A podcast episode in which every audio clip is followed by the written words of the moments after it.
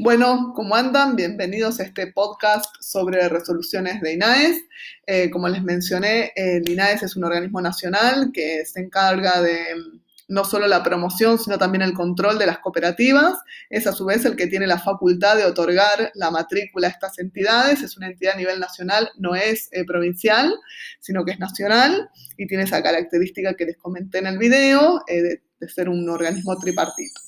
El INAES a lo largo de todos los años ha tenido distintos nombres, INAC, INASIM y demás. En la actualidad es Instituto Nacional de Asociativismo y Economía Social y a lo largo de todos estos años ha creado diversas resoluciones en función a las facultades delegadas por la ley 20337, que es la ley de cooperativas. Así que en teoría solamente podría hacer resoluciones en esas materias delegadas. Van a encontrarse en la práctica profesional que a veces eh, el INAES excede un poco de sus facultades, pero bueno, las que vamos a ver en, esta resolución, mm, en esta, perdón, en este podcast, eh, en teoría son todas constitucionales. Bien, la primera que me gustaría ver, o sea, la idea es que ustedes las lean, eh, les voy a decir unos puntos principales de cada una de ellas, pero la idea es que las lean. la primera es del año 1974, el INAES en ese momento se llamaba INAC, y eh, sancionó una resolución mm, número 519 que eh, se denomina circulares de fiscalización. En el video anterior mencioné eh, algo respecto de esto, lo que me interesa, si bien es una, una esta circular está pensada para los propios funcionarios de INAES, ah, pero a nosotros en la práctica nos sirve, y son 26 circulares, las que yo quiero que lean eh, con atención son la 1, que refiere a documentación para presentar en la Asamblea General Ordinaria, la 8, que se refiere a la remisión del acta de distribución de cargos, la 13, que tiene que ver con cómo se vota en una asamblea, la 14, que manifiesta quién firma los balances, la 15, que habla de formalidades que tienen que tener las actas de asamblea, la 16, que habla de requisitos de las notas a presentar ante el organismo, ante el INAES, la 18, que habla de los requisitos que tiene que tener una memoria, un verdadero escándalo a mi modo de ver, pero bueno, los dejo a su criterio, que la miren. Eh, la 19, que habla de cómo se contabilizan las reservas, y la 22, que em, habla de eh, cómo tiene que ser la nómina de asistencia a asambleas.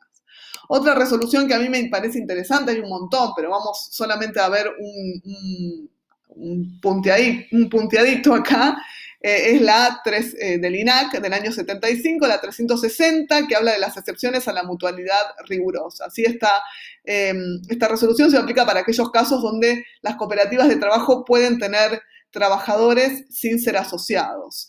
Entonces, eh, da tres requisitos, principalmente dicen, bueno, estos trabajadores no tienen que estar en relación de dependencia, que los excedentes tienen que ser irrepartibles, que produzcan estos trabajadores, que se tiene que hacer una nota al INAES avisando esto de que fulano, mengano y sultano están bajo esta resolución y que hay un plazo determinado. ¿sí? Ese plazo determinado va de tres a seis meses según el tipo de eh, actividad que yo o, cómo lo enmarque. ¿sí? Si es una sobrecarga circunstancial de trabajo serán tres meses, si es un trabajo estacional serán tres meses, si son trabajos de técnicos o especialistas seis y si es un periodo de prueba seis. Lo interesante de esto es que termina ese periodo o lo, o lo asocio o lo echo, no hay mucha más historia. ¿sí? Y acá tenemos un problema con la ley de contrato de trabajo porque... Eh, si lo he hecho, hay, como una biblioteca que entiende que hay que pagarle una indemnización y hay otra biblioteca que entiende que no. Bien, otra resolución que me interesa es la INAC del año 83, la 177, que habla del Fondo de Acción Asistencial y Laboral o para estímulo del personal en cooperativas de trabajo.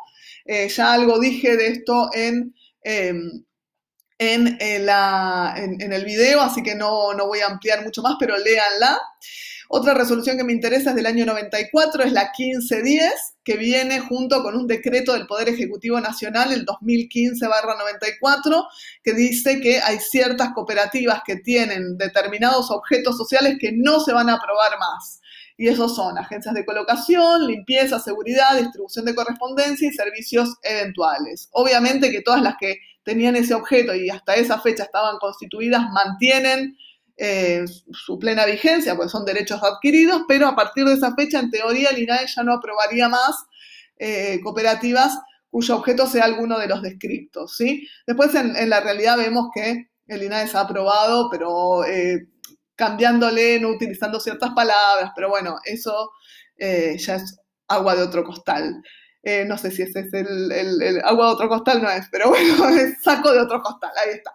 Eh, pero bueno, también tener en cuenta que esto se, sancionó en, los 90, digamos, donde el fraude laboral era agua corriente, entonces se quería evitar, para mí, a mi criterio, mal evitado, pero bueno, se quería evitar a través de la prohibición el fraude laboral.